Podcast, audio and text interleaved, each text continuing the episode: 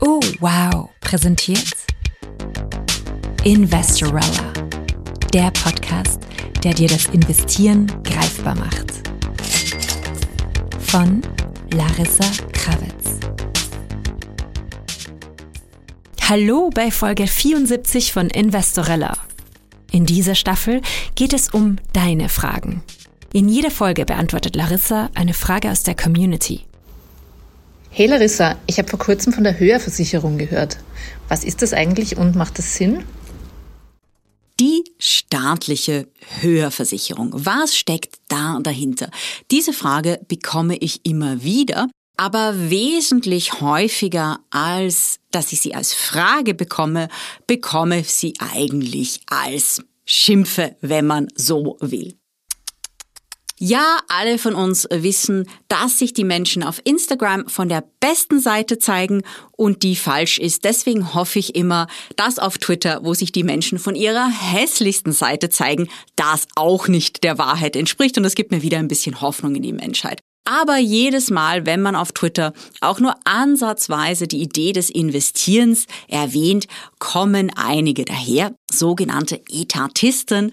Etatisten sind Menschen, die glauben, der Staat soll alles regeln und die staatliche Regelung ist immer die beste und sagen, nein, investieren ist schlecht, alle sollen doch die staatliche Höherversicherung machen.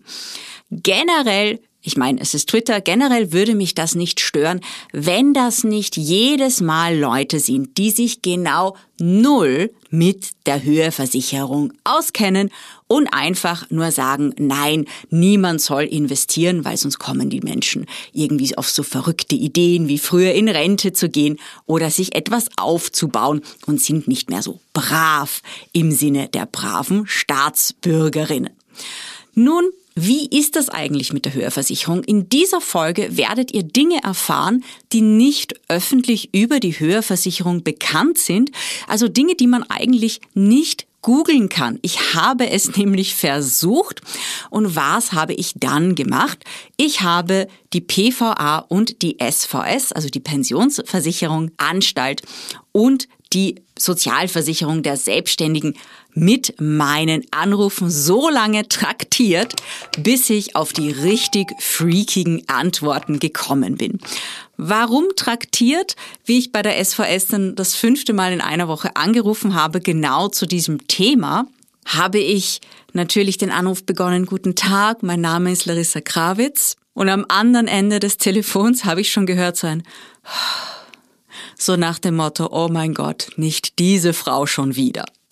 Also, wie bin ich eigentlich drauf gekommen? Im Investieren fürs Leben in unserem sechsmonatigen Live-Workshop-Programm haben wir auch viel über die Höherversicherung gesprochen und auch einige Hochrechnungen zur Höherversicherung gemacht, damit die Mitglieder wirklich beim Thema Altersvorsorge, da tauchen wir negativ rein, genau evaluieren können, welche Form, welche Kombination der Altersvorsorge ist die beste für mich. Denn ihr kennt, die staatliche Altersvorsorge, also das generelle Modell ist das Drei-Säulen-Modell, die staatliche Altersvorsorge, die betriebliche und die private. Aber in Investieren fürs Leben machen wir das Sechs-Säulen-Altersvorsorgemodell. Das ist de facto mein Alters, mein, mein eigenes Altersvorsorgemodell, das ich euch hier vorstelle. Und da besprechen wir natürlich auch das Thema Höherversicherung. Deswegen möchte ich euch hier mal ein umfangreiches Intro dazu geben, was das eigentlich ist und welche Vor- und Nachteile es hat. Denn da gibt es so viele Details, auf die man wirklich aufpassen muss und ich werde euch auch einige unethische Lifehacks zur Höherversicherung mit auf den Weg geben, die ich da in diesen Gesprächen gelernt habe. Beginnen wir von vorne, wenn du das Wort Höherversicherung eigentlich freiwillige Höherversicherung noch nicht gehört hast. Definition. Definition. Das ist die Option freiwillig zusätzlich in die staatliche Pensionsversicherung einzuzahlen, also ins staatliche umlagefinanzierte Pensionssystem. Und dafür bekommst du wenn du dann in Pension gehst, einen besonderen Steigerungsbetrag. Das heißt, du bekommst bisschen mehr zusätzliche staatliche Pension. Für x Euro, die du heute einzahlst, bekommst du dann pro Monat y Euro ab deinem Pensionsantritt. Je früher du einzahlst, also je jünger du bist, wenn du einzahlst, desto höher ist dann dieser Steigerungsbetrag, dieser besondere Steigerungsbetrag. Das ist ganz klar, denn die Höherversicherung funktioniert streng nach dem versicherungswirtschaftlichen oder versicherungsmathematischen Prinzip. Sie ist also ein Nullsummenspiel. Da wird mit Sterbetafeln gearbeitet, mit Lebenserwartungen und genau danach wird das berechnet eben diese Beträge und die werden auch jedes Jahr neu veröffentlicht, sind auch inflationsgeschützt für dich, wenn du dort einzahlst. Die Höherversicherung hat auch noch einen anderen Vorteil. Also sie hatte eigentlich zwei Vorteile und deswegen war sie bis vor kurzem richtig mega, aber der, der eine wirklich große Vorteil wurde abgeschafft. Sie hat eine Steuerbegünstigung. Wenn du dann in Pension bist, musst du von deinem Steigerungsbetrag nur 25 Prozent versteuern. Aufpassen. Das heißt, 75 Prozent dieses Betrages musst du nicht versteuern. Ja? Aber das heißt nicht, dass die mit, mit 25 Prozent besteuert werden, sondern nur quasi das erste Viertel dieses Betrages wird besteuert. Das ist natürlich schon etwas, das je nach Lebenssituation eine, eine spannende Sache sein kann, aber darauf gehen wir etwas später ein. Was war der, der andere große Vorteil, der leider vor kurzem abgeschafft wurde? Bis vor kurzem konnte man die Einzahlungen in die freiwillige Höheversicherung steuerlich geltend machen. Das war natürlich mega, mega, mega praktisch beziehungsweise finanziell lukrativ, weil man diese eingezahlten Beträge dann nicht mehr mit der Einkommens- oder Lohnsteuer versteuern musste. Das wurde aber abgeschafft. Warum wurde das abgeschafft? Weil eben im Zuge der Steuerreform mit der Abschaffung der kalten Progression oder Teilabschaffung der kalten Progression, sie wurde ja nicht zu 100 Prozent abgeschafft, wurden verschiedene Absetzbeträge gestrichen, inklusive jener für die Höherversicherung. Das heißt, jetzt muss man das aus voll versteuertem Geld zahlen. Vor einigen Jahren war es noch möglich, das quasi steuerlich geltend zu machen. Das heißt, früher gab es zwei Steuervorteile, jetzt gibt es nur mehr den Steuervorteil in der Pension, wenn du das dann erreichst. Also, es gibt bei der PVA und bei der SVS Tabellen, eben die euch genau zeigen für das Jahr. Ich werde sie dann in den Shownotes auch verlinken. Wenn du mit 25 x Euro einzahlst, dann bekommst du mit 65 pro Monat so und so viel mehr Euro an Pension. Das könnt ihr euch dann im Detail ansehen. Aber wir werden hier jetzt noch in die Vor- und Nachteile der Höherversicherung eintauchen. Denn es gibt auch einige, würde ich sagen, Fallstricke oder einige Dinge, auf die man unbedingt achten muss. Und es gibt manche Situationen, da kann man sagen, da ist die Höherversicherung wirklich super geeignet. Und in anderen Situationen kann es sein, dass man in die Höherversicherung umsonst einzahlt. Oh crap. Es ist schwer, sie jetzt zum Beispiel mit einem ETF-Investment zu vergleichen, weil das rechtlich komplett andere Dinge sind.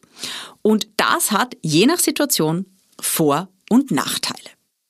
Eine wichtige Sache ist, ist rechtlich gesehen ist die Höherversicherung ist ja ein, ein Rechtsanspruch, den man in der Zukunft hat. Sie ist aber kein angespartes Kapital in dem Sinne. Das ist je nach Situation ein Vor- oder ein Nachteil. Sagen wir mal, du zahlst ein paar Jahre in die Höherversicherung ein und du weißt, du wirst in der Pension dann, sagen wir mal, 150 Euro mehr pro Monat bekommen. Hättest du das jetzt in ähm, etwas Kapitalbasiertes eingezahlt, also einen ETF-Sparplan oder eine Form der Lebensversicherung oder ein ähnliches Investment und du würdest ein Haus kaufen wollen, dann könntest du sagen, okay, mein ETF-Portfolio, das setze ich bei der Bank als Eigenkapital ein, weil das ja hier einen aktuellen Wert hat. Die Höherversicherung in dem Sinne hat jetzt keinen, man könnte zwar einen Barwert berechnen, aber sie hat jetzt dadurch, dass sie ein zukünftiges Versprechen ist, hat sie jetzt keinen aktuellen Wert, den man in einer Transaktion verwenden kann. Also man kann nicht sagen, okay, ich habe jetzt 20.000 Euro in der Höherversicherung und verwende das jetzt eben irgendwas Eigenkapital beim Immobilienkauf. Das geht nicht. Was natürlich schon geht, ist, dass es als zukünftiges Einkommen gerechnet wird, wenn du jetzt zum Beispiel etwas älter bist und deine Hypothek für ein Haus, für eine Wohnung nimmst. Das ist dann natürlich ein Nachteil. Ein anderer Nachteil ist, Jetzt im Vergleich zum ETF-Portfolio. Das ETF-Portfolio kannst du jederzeit liquidieren, falls du das Geld für irgendetwas möchtest oder brauchst. Thema Immobilienkauf oder irgendeinem anderen Grund. Das geht bei der Höherversicherung nicht. Selbiges ist, wenn du stirbst. Wenn du stirbst, haben deine Kinder, also deine Erbinnen und Erben, nichts von der Höherversicherung, außer wenn du älter bist, du bist bereits in Pension, du bist verheiratet und es bleibt eine Witwe oder ein Witwer zurück, die bekommt dann einen Teil, wenn ich mich recht erinnere, 60 Prozent dieses Steigerungsbetrags als Witwen oder ja, als Witwenpension. Das gibt es aber, die Kinder gehen generell leer aus. Also du kannst eben die Höherversicherung in dem Sinne nicht vererben. Das ist auch ganz, ganz, ganz, ganz wichtig. Die Tatsache, dass es aber keinen, keinen Kapitalwert darstellt, kann in manchen Situationen auch vorteilhaft sein. Es ist, muss nicht immer ein Nachteil sein. Nehmen wir mal die folgenden beiden Krisensituationen im Leben. Sagen wir mal, Du bist erfolgreiche Unternehmerin, du baust ein erfolgreiches Unternehmen auf, du baust dir dein Vermögen auf, alles ist super und dann bist du so um die 60, startest noch ein neues Projekt mit einer neuen Geschäftspartnerin. Ein Jahr später kommst du drauf, deine Geschäftspartnerin hat die Unternehmenskonten geplündert, alles im Unternehmen weggenommen und hat sich abgesetzt nach Macau und ist einfach weg. Und du stehst vor der Insolvenz deines Lebenswerks und verlierst alles.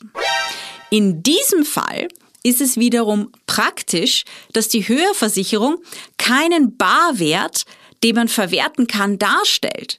Denn wenn es ein zukünftiges Einkommensversprechen ist, rechtlich gesehen, dann ist es ja nicht etwas, das zum Beispiel von einer Insolvenzmasse erfasst werden kann. Ganz wichtig, auch nicht von einer Scheidungsmasse. Und ihr wollt nicht wissen, was die Leute bei der SVS zu mir gesagt haben, wie ich da angerufen habe und diese Frage gestellt habe. Ich war scheinbar die erste Person in Österreich, die diese Frage gestellt hat. Aber darüber habe ich natürlich nachgedacht und dachte mir, na ja, im Falle einer Scheidung ist das ja nicht etwas, das man aufteilen kann, weil es ja ein zukünftiges Einkommensversprechen ist oder ein rechtlich zugesagtes zukünftiges Einkommen.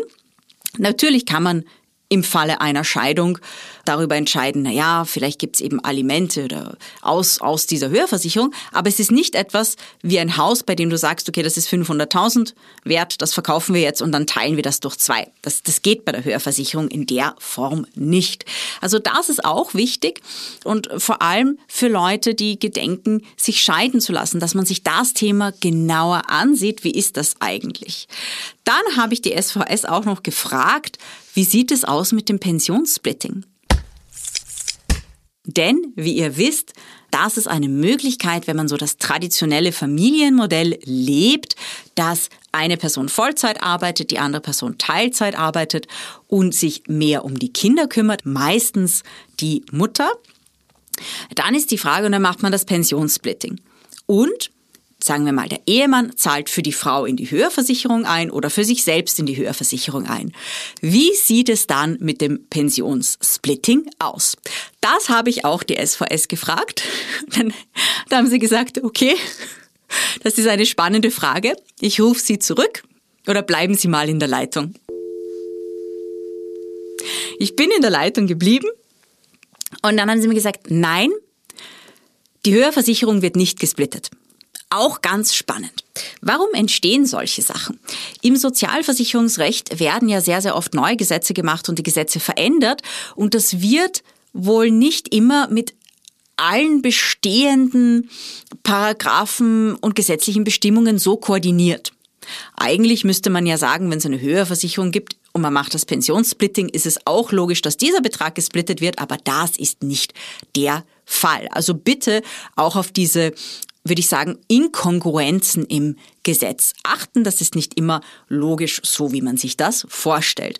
Und das ist dann natürlich auch spannend, denn wenn man eben das traditionelle Familienmodell lebt, und das betrifft extrem viele Menschen in Österreich, extrem viele Familien in Österreich, und dann sagt man, macht das Pensionssplitting und sagen wir mal, der Ehemann zahlt noch zusätzlich in die Höherversicherung seiner Ehefrau, die bei den Kindern länger oder mehr Stunden zu Hause bleibt, als sie erwerbstätig ist. Dann muss man natürlich wissen, okay, dann bekommt jeder quasi die Hälfte der Familienpension über diese zehn Jahre hinweg. Aber die Höherversicherung, dieser Betrag wird nicht gesplittet. Darauf muss man natürlich achten und das muss man dann auch für die Zukunft einberechnen. Es gibt dann noch etwas, zwei weitere Aspekte, die mega, mega wichtig sind. Und der erste Aspekt ist, besonders für Frauen kann die Höherversicherung umsonst sein. Was meine ich damit? Ich habe immer wieder mit Fällen zu tun in meiner Arbeit von Frauen, die wirklich zum Pensionsantritt sehr niedrige Pensionen, sehr niedrige staatliche Pensionen bekommen. 560 Euro, 600 Euro, 700 Euro, 800 Euro, 400 Euro. Also wirklich solche Beträge als Pensionen. Und dann kann man natürlich sagen, okay, wenn, wenn man schon irgendwie weiß, ja, aus verschiedensten Gründen, das steht mir eines Tages bevor, dann kann ich ja in die Höherversicherung einzahlen. Denkt man sich. Und dann zahlt man ordentlich in die Höherversicherung ein und dann hat man vielleicht 400 Euro reguläre staatliche Pension und sagen wir mal 600 Euro besonderen Steigerungsbetrag aus der Höherversicherung der auch noch steuerlich begünstigt ist, aber bei so einem geringen Einkommen ist das sowieso nicht der wichtige Aspekt, weil das kaum greift. Und dann hat man statt 400 Euro 1000 Euro und denkt sich, gut, passt. Das Problem ist jedoch, dass es ja so etwas gibt. In der Umgangssprache heißt es die Mindestpension. Das ist aber falsch, da werden wir noch kurz drauf eingehen. Es gibt ja die Ausgleichszulage. Wenn du eine sehr, sehr geringe Pension hast in Zukunft, dann kannst du auf die Ausgleichszulage aufstocken. Die liegt bei 1100 Euro. Deswegen habe ich gesagt, es kann sein, dass die Höherversicherung umsonst war. Denn sagen wir mal, du hast 400 Euro staatliche Pension und aus der Höherversicherung 600 Euro Steigerungsbetrag, dann hättest du 1000 Euro, aber die Ausgleichszulage liegt bei 1100 aktuell. Das heißt, mit der Ausgleichszulage, du würdest dann noch 100 Euro aus der Ausgleichszulage bekommen, aber hast dann de facto eben als alleinstehende Frau umsonst in die Höherversicherung eingezahlt. Also das ist so ein bisschen ein, ein Fallstrick, gerade bei Frauen, die eben eine sehr, sehr kleine Pension haben werden.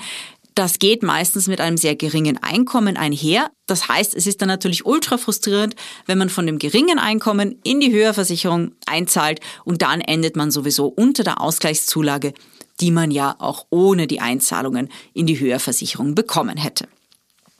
Da gibt es, es wird sogar noch komplexer, aber noch andere Aspekte, die wichtig sind.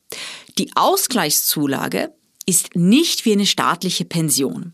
Das heißt, also eine staatliche Pension bekommst du, wenn du das Alter erreicht hast, und die ist mehr oder weniger bedingungslos. Ja, du musst dafür keine Bedingungen erfüllen, bei der Ausgleichszulage schon. Die Ausgleichszulage wird dir nur gewährt, wenn dann keine anderen Einkommen sind. Also wenn du zum Beispiel weiterarbeitest und ein Einkommen hast, wird der Teil aus der Ausgleichszulage gekürzt. Das heißt, es kann de facto sein, wenn du eine geringe Pension hast, dass du umsonst arbeitest, beziehungsweise davon nicht mehr hast. Und, das ist ganz wichtig, bitte, bitte, bitte merkt euch das. Die Ausgleichszulage wird nur so lange gewährt, solange du im Land bist. Denn viele Menschen denken, na gut, dann bekomme ich die Mindestpension unter Anführungszeichen, gemeint die Ausgleichszulage, und dann ziehe ich einfach in ein Land, wo die Lebenskosten günstig sind. Dann ziehe ich einfach nach Thailand und lege mich dort unter Palmen und habe ja meine Ausgleichszulage und dort ist das viel Geld. Äh, das geht nicht. Wenn man länger, ich glaube es ist länger als 60 oder 90 Tage außer Landes ist, dann wird sie nicht mehr gewährt. Das heißt, man muss de facto im Land bleiben, um die Ausgleichszulage bekommen zu können. Das ist mit einer Höherversicherung wiederum anders. Der Steigerungsbetrag wird immer ausgezahlt, egal wo du wohnst. Nächstes Thema ist Partnerschaft. Bei der Ausgleichszulage wird das Einkommen deines Ehemannes, deines Partners, deiner Partnerin angerechnet auf ein Haushaltseinkommen. Das heißt, das und beim Steigerungsbetrag aus der Höherversicherung ist das nicht so. Das heißt, das kann auch so ein bisschen ein, ein Vorteil dann sein. Es muss nicht immer komplett umsonst sein. Das sind viele, viele Dinge, die man eben bedenken muss. Es ist wirklich ein sehr, sehr, sehr komplexes Thema. Und in Investieren fürs Leben haben wir das extra speziell besprochen, weil ich das eben für meine Teilnehmerinnen so genau recherchiert habe. Ein weiteres spannendes Thema ist natürlich, gerade für diejenigen, die ganz gut verdienen, der steuerliche Aspekt. Wenn ich jetzt die Option habe, sagen wir mal, ich bin ganz gut unterwegs, ich verdiene ganz gut und ich bin irgendwie so 50 und denke mir, hm, eigentlich, eigentlich könnte ich schon meine Arbeitszeit reduzieren, weniger arbeiten, ganz aufhören zu arbeiten vielleicht. Und dann denkt man sich, oh, da würde ich aber dann weniger staatliche Pension bekommen. In so einem Fall, mit 50 müsste man schon relativ viel einzahlen, aber wenn man in so einem Fall die Höherversicherung gemacht hat, idealerweise auch wenn man schon jünger ist, dann ist es nicht so schlimm, wenn man in späteren Jahren weniger arbeitet aufgrund dieses Steuervorteils. Der besondere Steigerungsbetrag, der ja nur zu 25 Prozent besteuert wird, ist natürlich wesentlich, gerade wenn man eine bessere Pension hat, eine höhere Pension, wesentlich vorteilhafter als die normale staatliche Pension.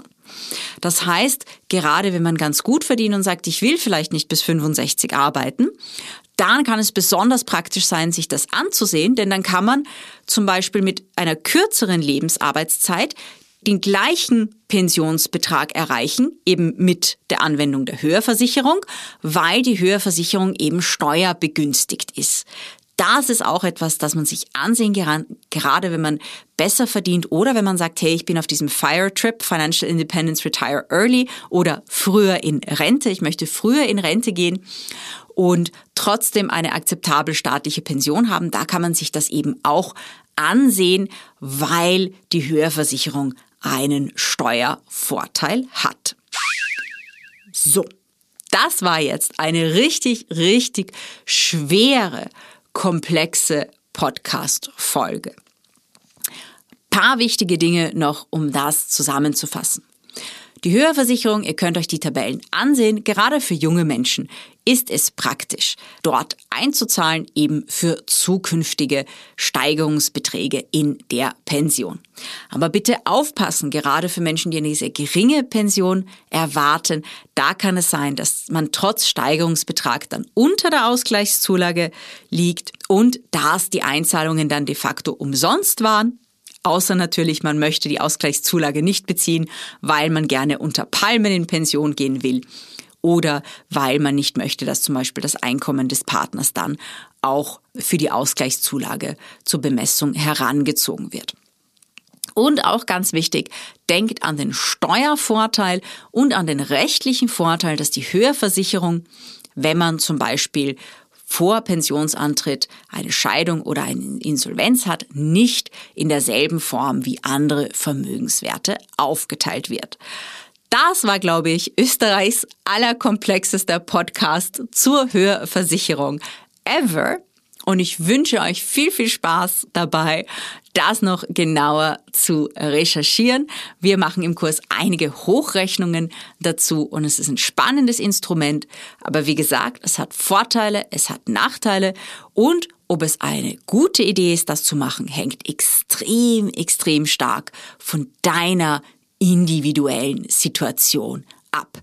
Also falls euch jemand mal daherkommt auf Twitter oder im echten Leben und sagt, nein, nein, nein, investieren ist böse, macht alle die Höherversicherung, dann könnt ihr der Person diesen Podcast schicken, dann ist es wenigstens ein Troll, der sich dann nachher ein wenig auskennt, denn ob die Höherversicherung hot is or not, kommt extrem auf deine Lebenssituation, auf deine persönliche finanzielle Situation, auf die Höhe deiner staatlichen Pension und wesentlich mehr anderen Faktoren an. Das war Folge 74 von Investorella. Schön, dass du wieder dabei warst. Wenn du uns ein kleines Geschenk machen magst, dann teile diesen Podcast mit anderen und hinterlass uns eine Bewertung oder ein paar Sterne in deiner Podcast-App Darüber freuen wir uns sehr. Wir schenken dir auch was, und zwar einen Podcast-Tipp aus dem Oh Wow-Universum. In dem Podcast Philosophieren mit Hirn denkt Liz Hirn laut über gesellschaftliche Fragen nach.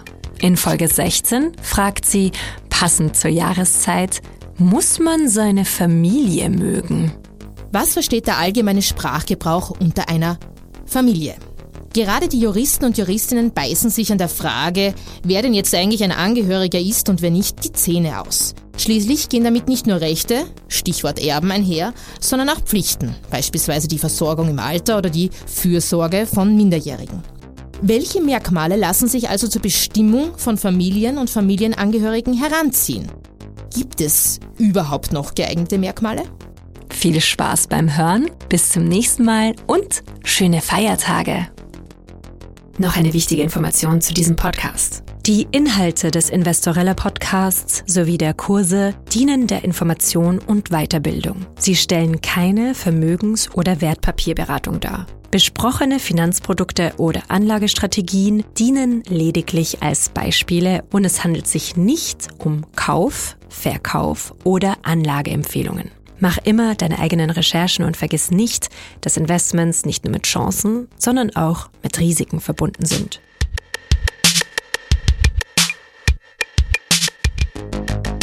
Investorella, der Podcast, der dir das Investieren greifbar macht.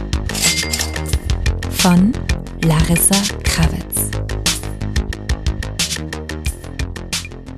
Dieser Podcast wurde präsentiert von Oh, wow.